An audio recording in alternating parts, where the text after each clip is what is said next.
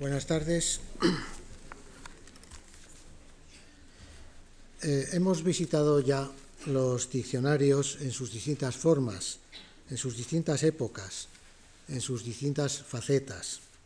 Conocemos algo de sus interioridades, algo de cómo se hacen o de cómo se deberían hacer. Sabemos algo de quiénes los construyen y de cómo trabajan, de sus energías y sus limitaciones, de sus fatigas y de sus gozos. Ahora vamos a salir de la celda y vamos a observar cómo se ven estas obras desde el mundo exterior. Llega un día en que el diccionario, que durante varios años estuvo preparando un equipo de tres, de ocho, de catorce personas, ha terminado de componerse y de ser leído una y otra vez por los encargados de la corrección, que deben ser miembros del equipo y no solo correctores de oficio. Se supone que el director ha tomado parte en esta tarea, especialmente trascendental en este género de obras, porque como libro de consulta, la limpieza impecable de su texto y de su presentación es factor que influirá inconscientemente en la confianza que de entrada le ha de otorgar el ciudadano que lo va a comprar.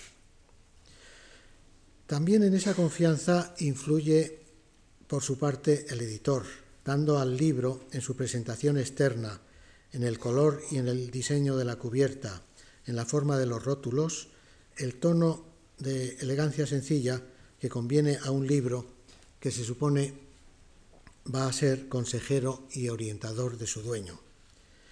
Hay editores y diseñadores que tienen del diccionario la idea de que su cubierta debe atraer las miradas por un colorido llamativo, por una tipografía última moda, por sorprendentes composiciones abstractas o por imágenes más o menos intrigantes, o que tienen, como otros, la original ocurrencia de hacer combinaciones de letras bailando, o de poner una A y una Z enlazadas, o una ñ muy grande.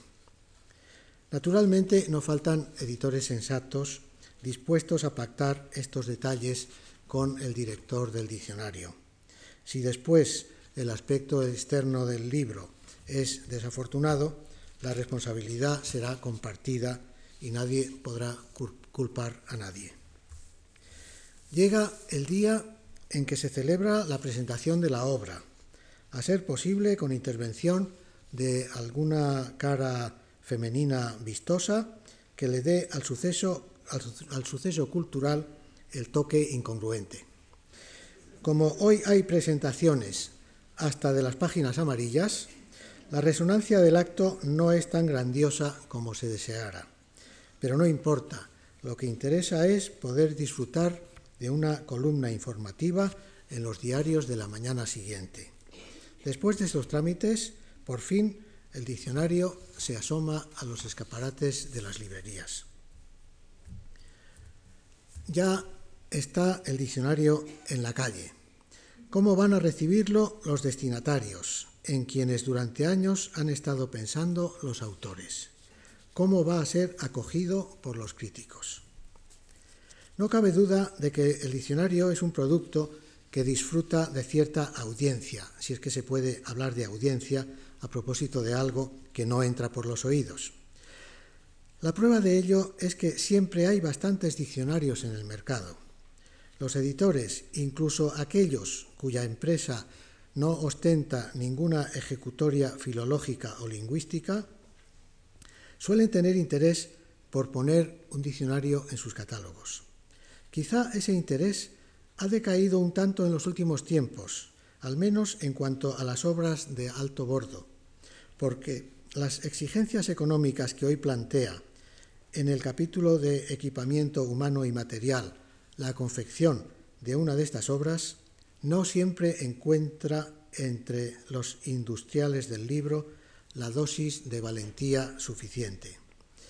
Por otro lado, parece que la producción de libros en nuestros días se centra más en los de venta fácil y torrencial, como las novelas bien promocionadas, que en las obras de consulta, cuya salida, por sólida y duradera, que pueda ser, suele producirse a ritmo pausado.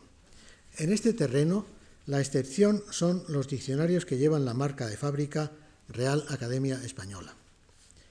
De todos modos, es cierto que hay un interés general en la gente por los diccionarios.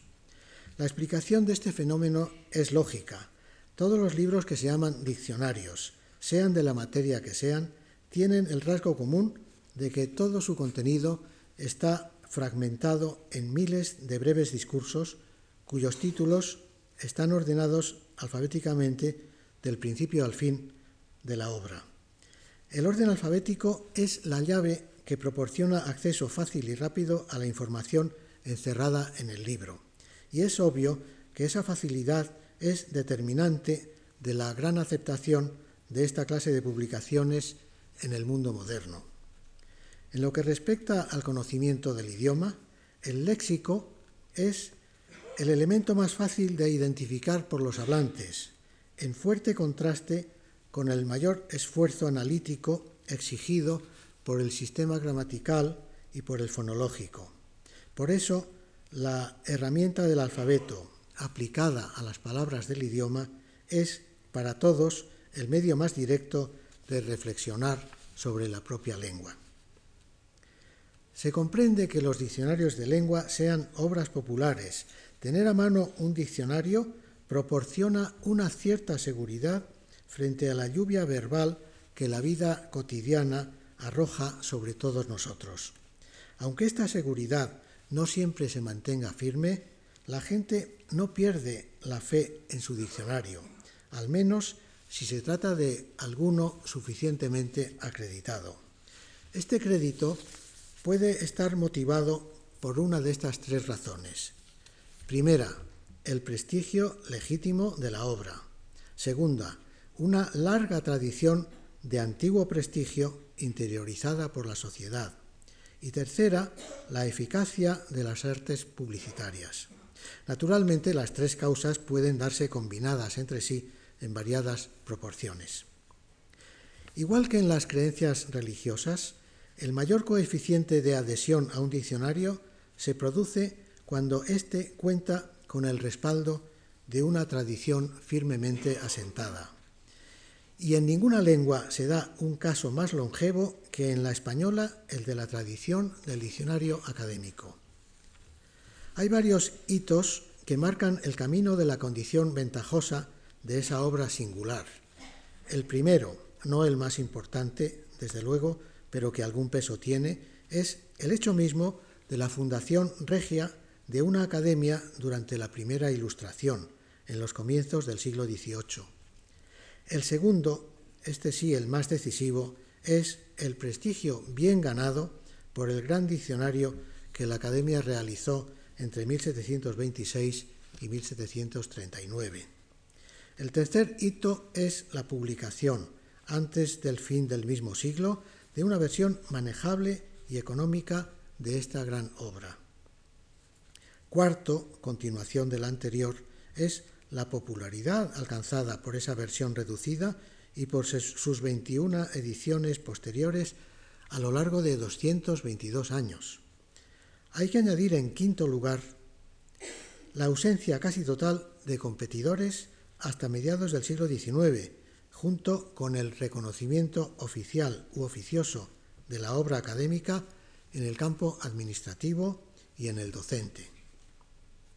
Estos son los ingredientes principales, no únicos, con que se ha amasado el amplísimo crédito que la sociedad hispanohablante tiene entregado al diccionario abreviado o usual de la corporación. En este crédito no interviene en realidad la calidad actual de la obra, que casi nadie cuestiona y sobre la que casi nadie reflexiona, sino simplemente la marca de fábrica, la autoridad de la academia.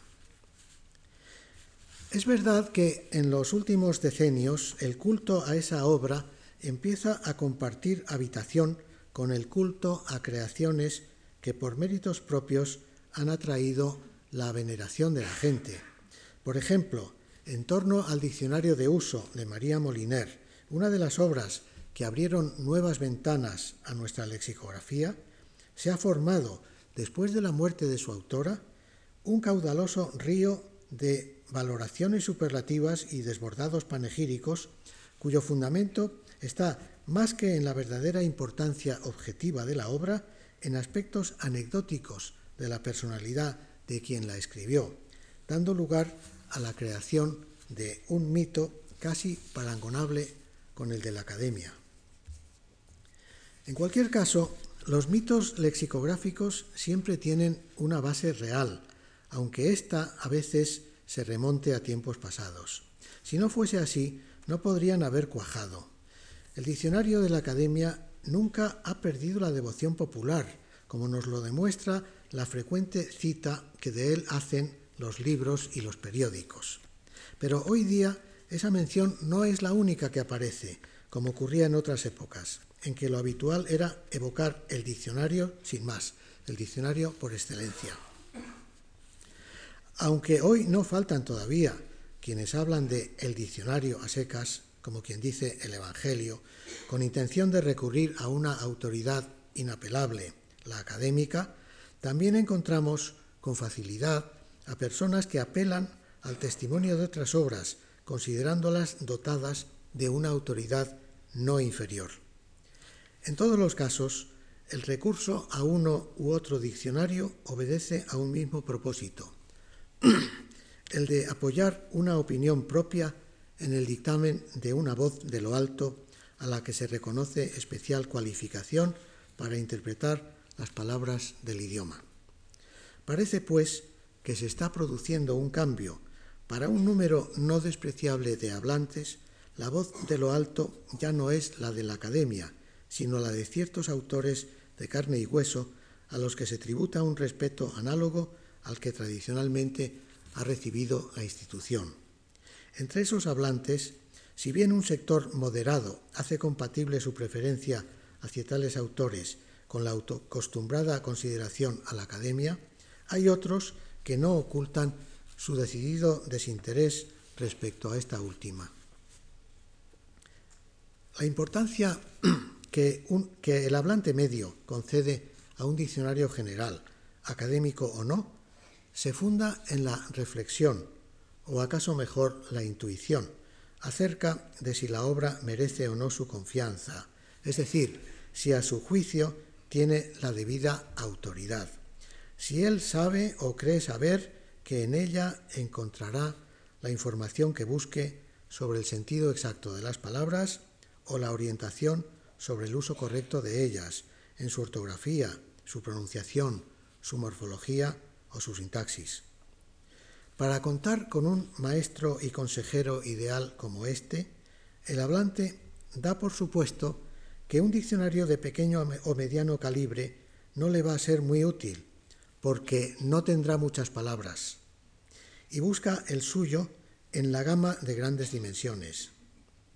Entre paréntesis, ¿No será la existencia de este prejuicio el motor de la estrategia de aquellos editores que apuestan por los pesos pesados, por el gran formato y el grueso volumen, mediante el procedimiento primario de ensanchar la disposición tipográfica y engordar el papel? Partiendo de este criterio selectivo, la opción por lo grande, pero teniendo en cuenta, como no, otros factores, como la opinión de amigos o compañeros, la lectura de críticas o de publicidad, o la recomendación de un librero enterado, que algunos hay, los compradores se llevan a su casa un diccionario que les merece crédito, que para ellos es la autoridad.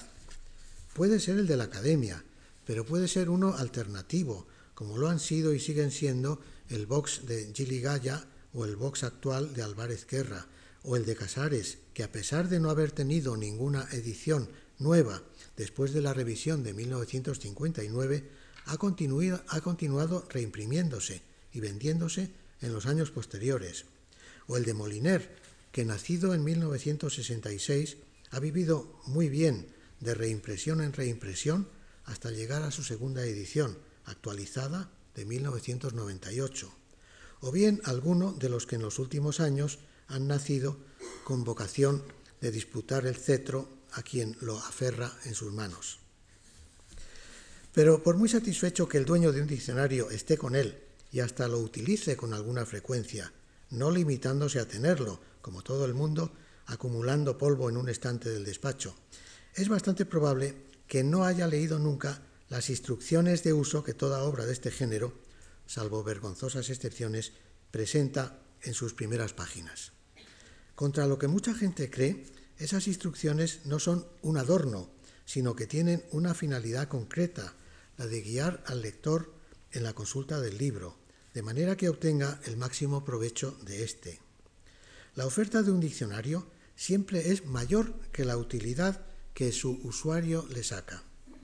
Ya comentamos en otro momento el caso de nuestros dos principales diccionarios onomasiológicos, el ideológico de Casares y el de uso de Moliner, concebidos ambos como instrumentos para que el lector no solamente descifre o descodifique los mensajes ajenos, que es la misión normal de los diccionarios de lengua, sino también para que cifre o codifique sus propios mensajes, son contadísimas las personas que se benefician de este segundo servicio o incluso que se han enterado de que se del que se les ofrece. Es como si uno tuviese eh, en su casa un tomo con las obras completas de Shakespeare y solo lo emplease para calzar un sofá que cojea. El mismo Casares ya sabía el riesgo habitual del desperdicio por parte del lector de las ventajas que le puede prestar una obra lexicográfica. Decía en los preliminares del diccionario ideológico, lo primero que conviene advertir para evitar en lo posible desilusiones y fracasos es que un diccionario, de cualquier índole que sea, no dará el debido rendimiento si no se le dedica el esfuerzo mental necesario para saber con todo pormenor cómo funciona. Esta observación, que alguien podría tachar de impertinente, es fruto de una larga experiencia. Hasta aquí Casares.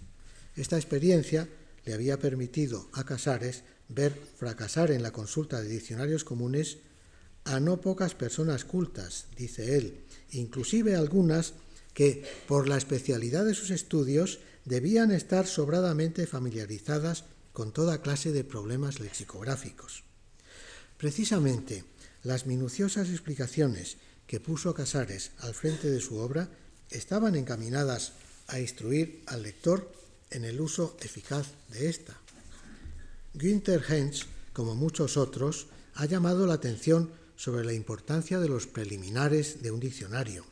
Frecuentemente ignoramos, dice, todo el provecho que se puede sacar de un buen diccionario, porque no nos tomamos la molestia de estudiar su parte introductoria.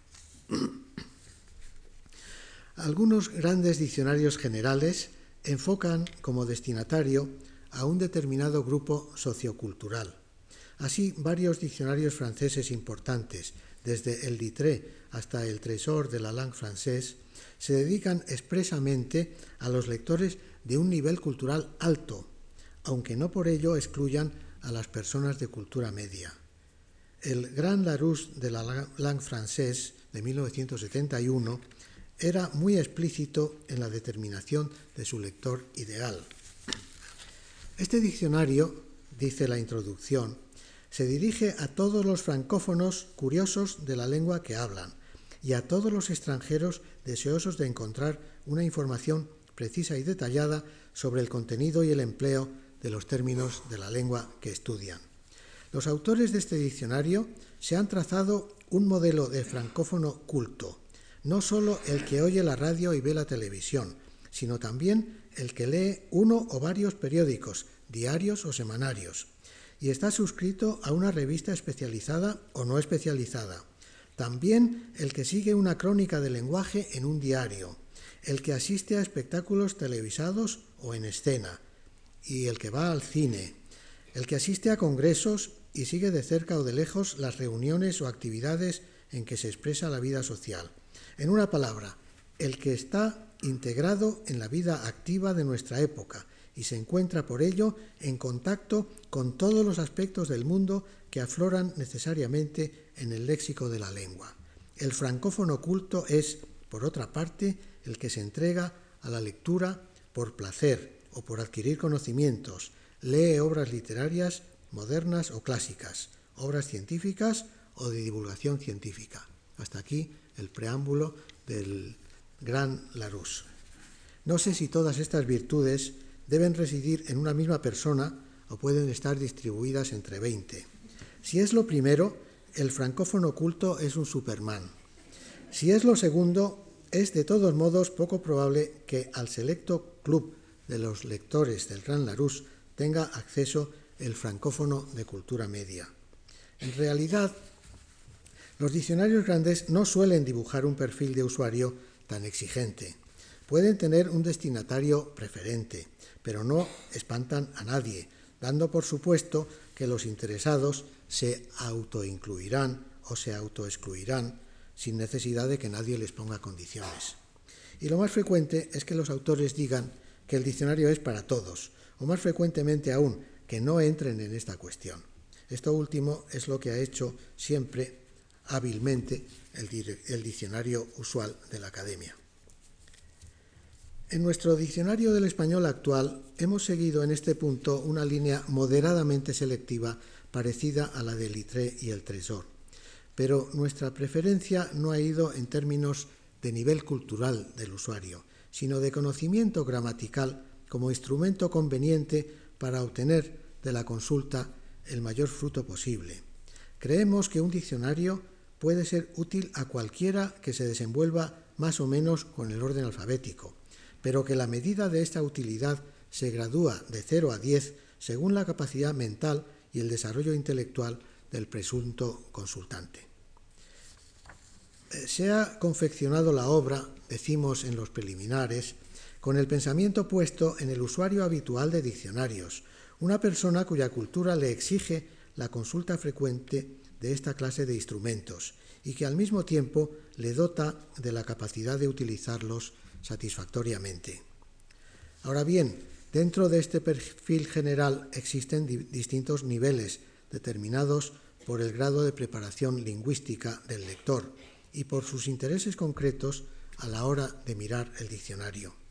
Una persona con conocimientos gramaticales básicos tiene más posibilidades de obtener provecho de la consulta, precisamente por la abundancia de eh, informaciones de ese tipo que ofrece esta obra frente a lo que es habitual en su género. Y en este aspecto, aquellos usuarios cuya actividad profesional se centra fundamentalmente en el idioma serán los que logren el máximo rendimiento de la consulta de nuestro libro.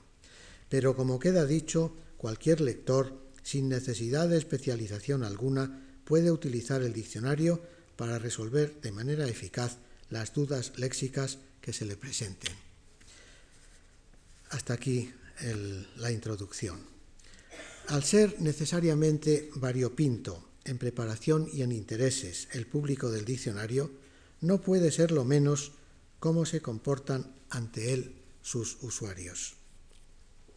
Lo más corriente es que el lector se dé por contento con hallar los significados, para lo cual tiene que empezar por buscar la palabra. Pero a veces el hallazgo no se produce y se queja de que la palabra falta. La culpa del desencuentro puede ser de uno o de otro, del libro o del lector, pero para muchos, aquí como en los restaurantes, el cliente siempre tiene razón. Y la verdad es que a menudo no falta lo que se busca, sino que se ha buscado mal. Muchas veces el fracaso se debe a que se ha buscado una grafía equivocada.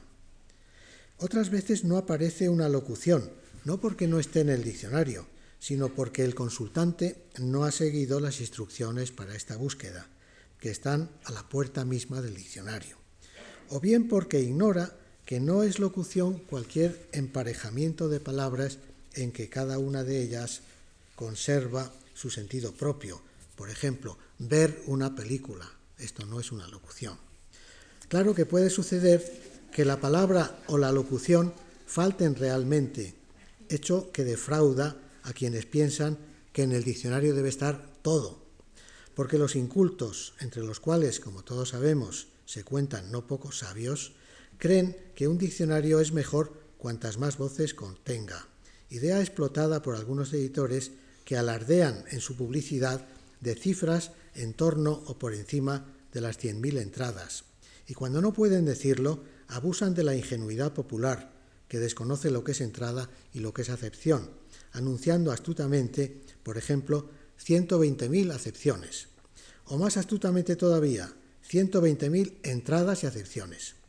Es curiosa esa valoración cuantitativa de los diccionarios. Siempre hay quienes echan en falta palabras, pero nunca hay quien las echa en sobra, y eso que existe más de un diccionario que es un hospital de inválidos. Volveremos dentro de unos minutos otra vez sobre los diccionarios gigantescos.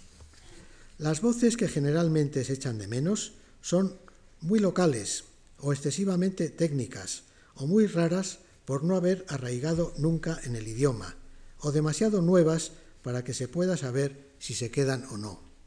La gente lo quiere todo. Yo he oído críticas porque en un diccionario faltaba el verbo mocer, que se usa en un pueblo de Castilla y en los de, alrededor, o porque en otro diccionario faltaba la voz dentrífico, que se dice mucho. Esto, esto recuerda aquello que escribió Ramón Gómez de la Serna. Se dice dentífrico. Suena a dentrífico, pero sonaría más a dientes si fuese dientrífico. En cuanto a los que reclaman la presencia de palabras técnicas, olvidan que un porcentaje alto, ya bastante alto, de las palabras nuevas que entran en los diccionarios recientes son tecnicismos, los cuales se incorporan a veces con demasiada generosidad, puesto que este sector del léxico solo debe tener plaza en un diccionario general cuando está acreditada su circulación en el uso común. Para registrar los términos privativos de las ciencias y de las técnicas están los diccionarios enciclopédicos y los diccionarios particulares de las respectivas especialidades. Tampoco es rara la queja por una definición defectuosa. También en esto, como, para, también en esto, para bastantes personas, en cualquier discrepancia entre ellas y el diccionario, la razón la tienen ellas y no hay nada que discutir. Pero, entre otras posibilidades, existe la de que no entiendan la definición porque no han observado las marcas gramaticales o de uso que, que las acompañan.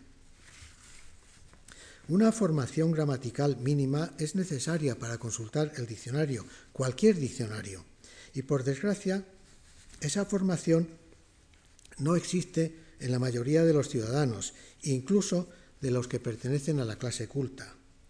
Y es necesario prestar atención a las marcas de uso, porque, como ya he dicho, su función no es ornamental.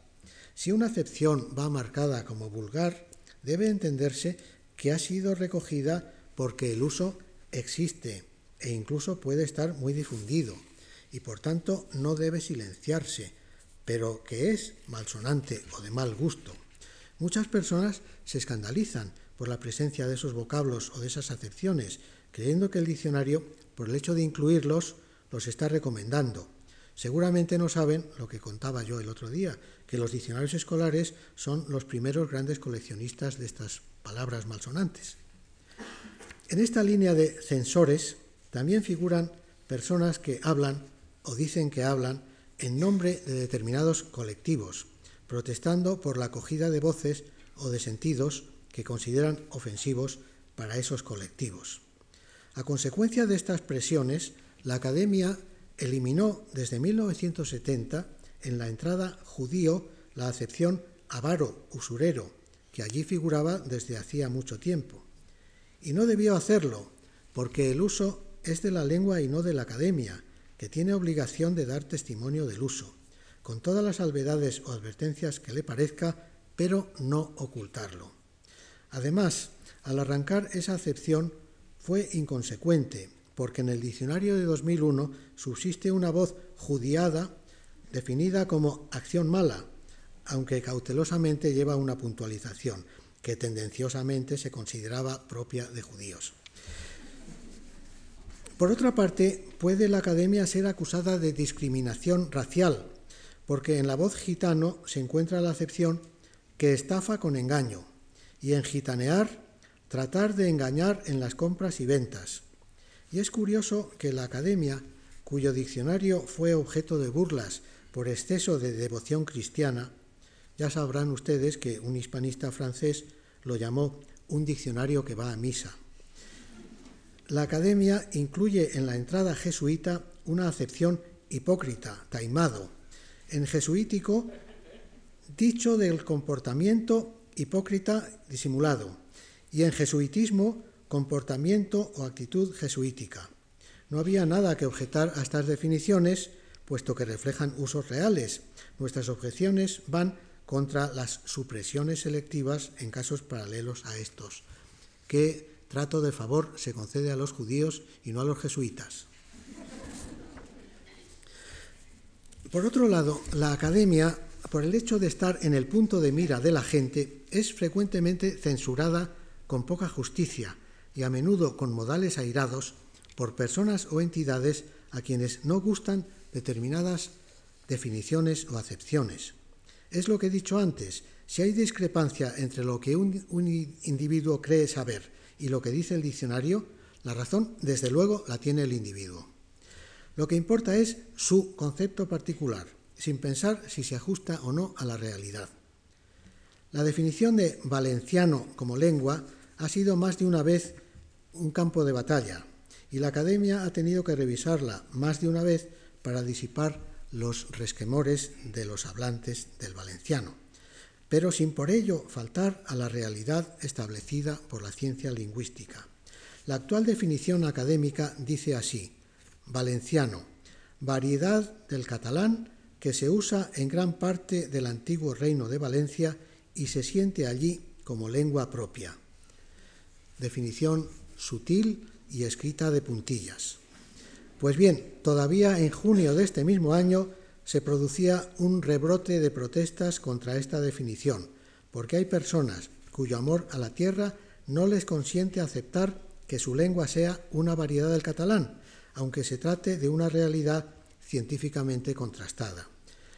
Realidad que no quita la otra realidad, la de que existe una muy respetable tradición de muchos siglos de llamar lengua valenciana al valenciano, y esto también se ha querido reconocer en el texto académico. Otras veces la queja no demanda rectificar una definición, sino llanamente suprimir una acepción o una palabra.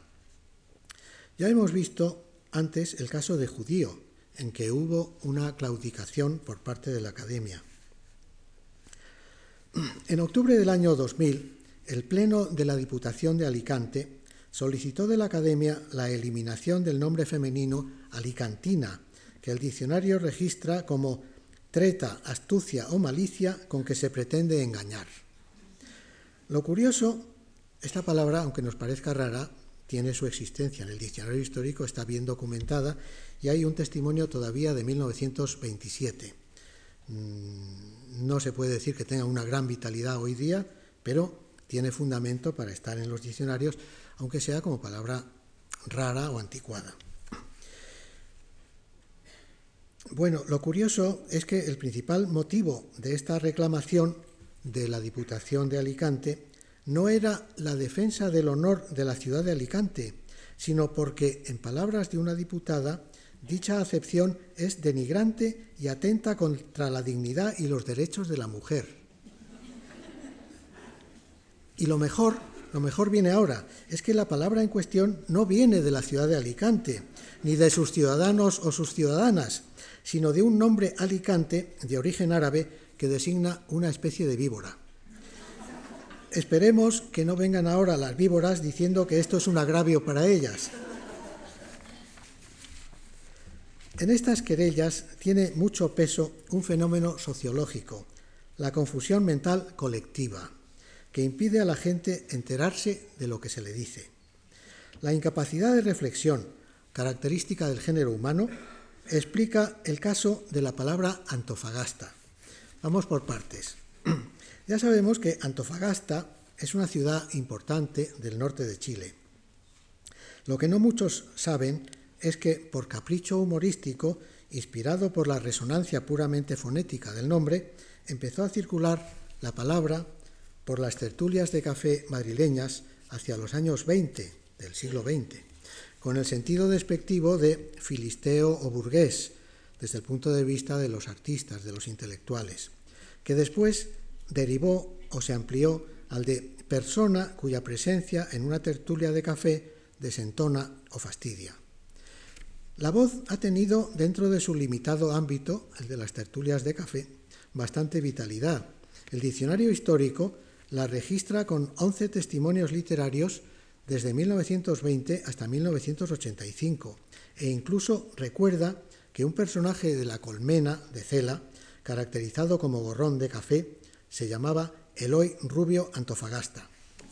Pues bien, en 1998, tomándola del diccionario histórico, la Academia anunció que el Pleno había aprobado la inclusión de esta palabra, entre otras muchas, en la próxima edición de su diccionario usual. He aquí que el acuerdo llegó a oídos de la ciudad de Antofagasta, y la ciudad de Antofagasta puso el grito en el cielo. Su alcalde declaró, cito textualmente de los periódicos, Hemos recibido estas noticias con un voto de repudio de la comunidad antofagastina hacia la Real Academia. Agotaremos todos los recursos, ya que no aceptaremos que por ningún motivo la ciudad sea calificada de ese modo. Aquí no se calificaba la ciudad. Lo que considero una vejación. Hasta aquí el señor alcalde. Y anunció su decisión de viajar a Santiago de Chile junto con los, los integrantes del Consejo Municipal para presentar su protesta oficial al embajador de España y al presidente de la República. No solo las autoridades y la ciudadanía, sino el arzobispo de Antofagasta y dos miembros de la Academia Chilena de la Lengua manifestaron también su repulsa. La Academia Española, aterrada, retiró enseguida la malhadada propuesta, con lo que se disipó la tremenda tormenta originada porque a la gente se le suele subir la sangre a la cabeza antes de enterarse de lo que oye. De todos modos, lo preocupante para los que hacemos los diccionarios es que son muchos los incapaces de entender que estas obras no, están inspiradas por propósitos satánicos, sino por su honrada misión de informar sobre la realidad del léxico. En el fondo de esas reacciones apasionadas está el mismo instinto ciego que movió al rey moro de Granada a matar al pobre mensajero de la pérdida de Alama. Los científicos y los especialistas en alguna materia no solo echan de menos eh, tecnicismos suyos, sino que suelen encontrar inexactas en los diccionarios normales las definiciones de términos que caen bajo su jurisdicción, sin comprender que un diccionario no es una enciclopedia y que una definición lingüística no tiene que coincidir por fuerza con una definición científica. No quiere decir que pueda decir cualquier tontería, quiere decir que tiene que dar una definición que sea suficiente para el lector se entere de lo que es, no que saque una impresión completa y definitiva de la cosa definida. Por culpa de esta confusión de planos, hay diccionarios que por haber confiado a los técnicos la redacción de los términos especiales, presentan definiciones de objetos de esas materias que son innecesariamente prolijas y complejas y a menudo incomprensibles para el lector corriente que no tiene culpa de nada. El diccionario se hace para el diccionario común, para el ciudadano común, no para el sabio especialista. Podría creerse que la crítica impresa fuese más seria que las críticas orales. Los comentarios publicados sobre diccionarios en la prensa suelen estar, escritos no por personas versadas en lexicografía, sino por críticos literarios o por ensayistas o por columnistas del periódico, muy rara vez por algún lingüista. Por eso es natural que la mayoría de estas reseñas aparte de exponer posibles observaciones poco comprometidas o genéricamente elogiosas, o de aprovechar la ocasión para exhibir cultura, se fijen en aspectos anecdóticos y curiosos sobre la persona del autor, el número de palabras recogidas, algunas palabras nuevas que aparecen y algunas que se echan de menos. Dice Henri Bessoin, la mayoría de los reseñistas populares parecen muy preocupados por el número de entradas de los diccionarios y en menor medida por el tipo de entradas que se incluyen o se omiten y por el empleo de marcas de uso. El número de entradas en la nomenclatura es, con mucho, la mayor preocupación de la mayoría de los reseñistas. Ejemplos típicos son los artículos publicados cada año en la prensa francesa acerca de la edición anual del Petit Larousse. La mayor parte del texto de los artículos se refiere a las palabras nuevas que se han añadido o las palabras que se han omitido. Nunca se dice nada de la metodología. Todos los diccionarios son censurados por no haber incluido determinada palabra, aunque el diccionario sea pequeño, aunque la palabra sea bastante rara o efímera, con tal de que acontezca parecerle importante al comentarista. Hablando en general, para tales críticos, cuanto más copioso es un diccionario, mejor es, por mediocre que pueda ser en su metodología general o en su tratamiento de la microestructura.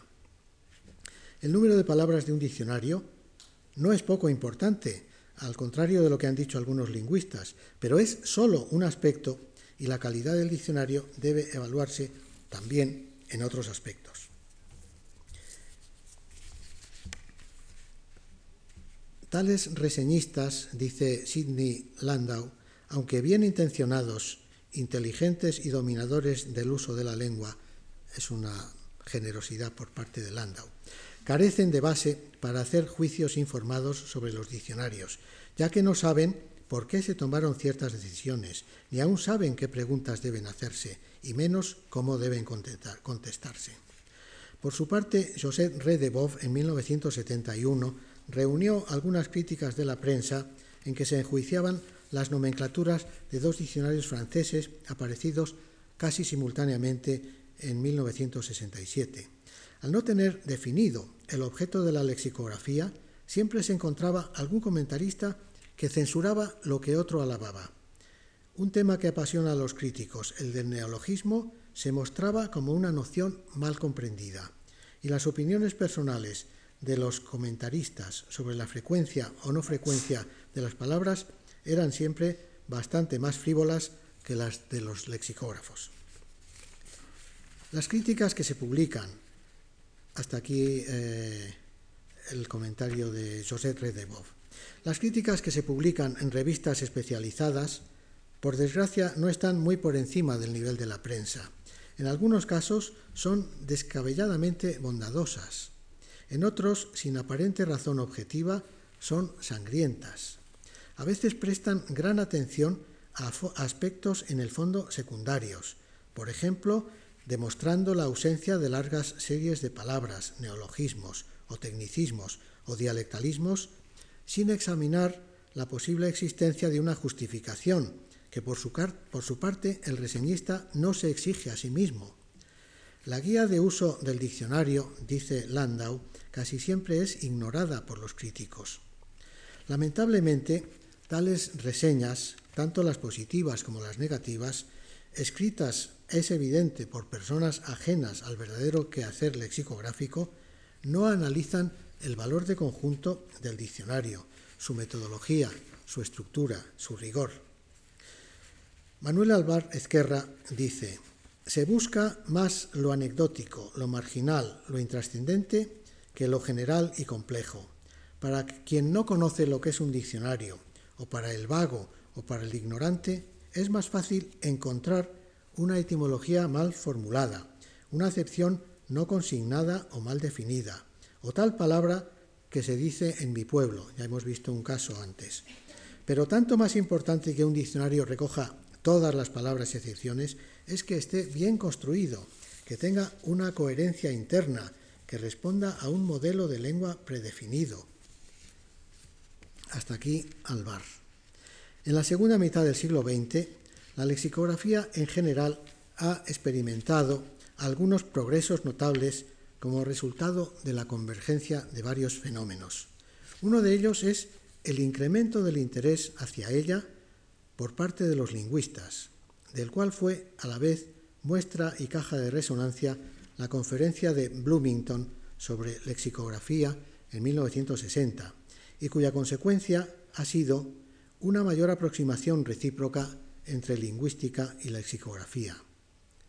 Otro es el creciente desarrollo del estudio de lenguas extranjeras debido al gran aumento de las comunicaciones internacionales y que ha dado lugar, por un lado, a un mayor desarrollo de la lexicografía bilingüe y, por otro, a la eclosión del género diccionario de aprendizaje, destinado a ayudar al estudiante extranjero, al estudiante extranjero de un idioma. Y otro fenómeno, el más reciente, es la aportación de la informática a la elaboración de diccionarios. Ya hemos hablado el otro día de, del estado precario en que esta aportación se encuentra todavía entre nosotros. Hasta ahora ha sido la lengua inglesa la que más se ha beneficiado de los avances en lexicografía bilingüe y de aprendizaje, así como del apoyo de los corpus informatizados. En concreto, los diccionarios monolingües destinados a la enseñanza del inglés como segunda lengua cuentan ya con un importante historial y disfrutan de notable prestigio.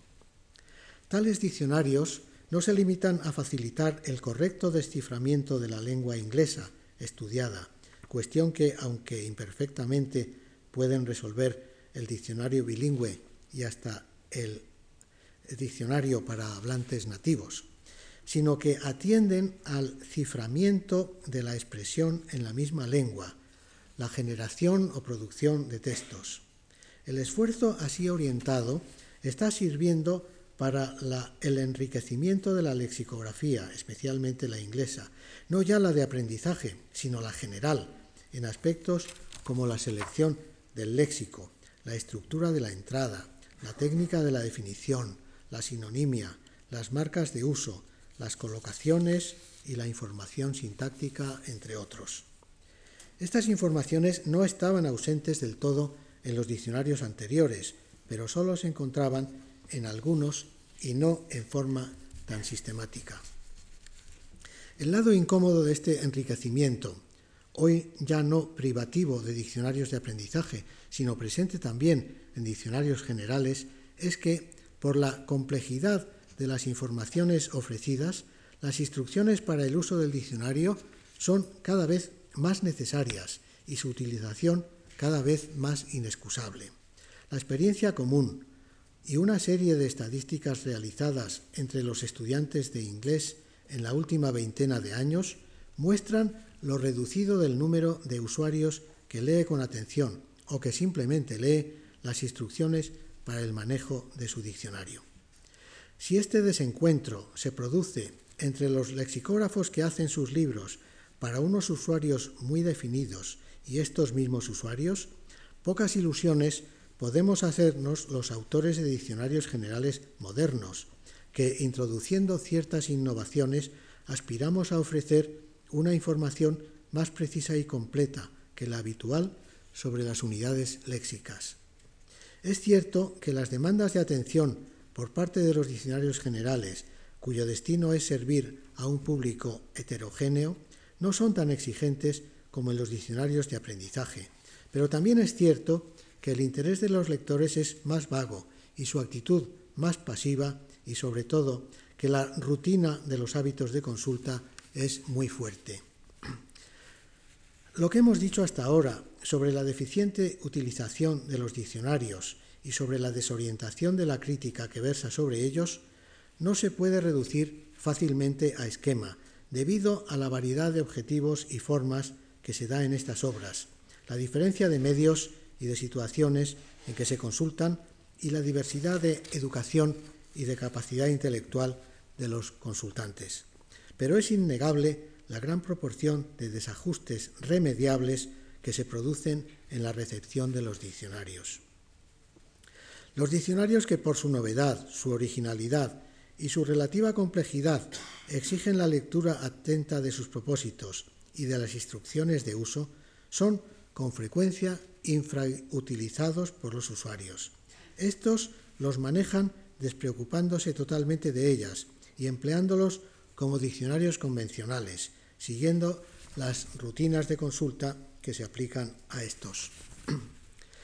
Con respecto a los diccionarios modernos y a los diccionarios del futuro, en que el desarrollo sintáctico, dentro de sus análisis de las unidades léxicas, hace cada vez más necesaria en los consultantes cierta familiaridad con la gramática, se agrava el problema ya existente de la escasa preparación de los usuarios en esta materia. La nueva lexicografía, dice Svensson, aplica una serie de conceptos y una terminología con la que los usuarios de hoy están cada vez menos familiarizados. El diseño de los diccionarios y el conocimiento gramatical de sus usuarios están evolucionando en cierta medida en direcciones opuestas. Hasta aquí Svensson. Ante estas amenazas se proponen dos soluciones lógicas. Una, incluir o fomentar en los programas de enseñanza el adiestramiento en el uso de diccionarios. Otra, dotar a los diccionarios de una mayor facilidad de manejo. La primera medida depende de, los que gobiernan la educación y de los profesores de lengua. Afortunadamente ya van apareciendo libros prácticos destinados a los profesores para iniciar, instruir y, habituar a los más jóvenes en el uso de los diccionarios. Falta que los educadores se interesen por esos libros y se decidan a ponerlos en funcionamiento. La segunda medida depende de los lexicógrafos. Hoy apenas se publica un diccionario que no vaya acompañado de instrucciones de uso. Pero estas instrucciones están en una cuerda floja, o quizá en dos. Por un lado, en cuanto a la extensión, no pueden ser tan esquemáticas que no llegue a entenderlas el lector, ni tan largas que lo ahuyenten desde el principio. Por otro lado, en cuanto a la forma, deben estar redactadas en un lenguaje muy claro, pero evitando que la claridad sacrifique el contenido. Pero además es preciso que el lexicógrafo se esfuerce por componer las definiciones breves y al mismo tiempo claras. Las indicaciones sintácticas, pragmáticas, de colocación, de nivel y de ámbito deben ilustrarse con ejemplos eficaces, procurando que esos ejemplos respondan siempre al uso documentado y no a la introspección del redactor. Hoy día, la documentación del uso real es imprescindible en toda labor lexicográfica. Y no olvidemos la responsabilidad del editor, a la que tantas veces me he, referido, me he referido. El editor debe preocuparse de que el libro sea de manejo cómodo y presencia material pulcra y agradable, sin necesidad de diseños novedosos ni ilustraciones superfluas. Para que un diccionario sea atractivo y divertido, le bastan las palabras que lleva dentro, y que allí nos esperan para contarnos sus secretos. Nada hay más lleno de encanto para el espíritu curioso que el mundo inmenso de las palabras. Nuestras amigas las palabras. Nada más. Muchas gracias.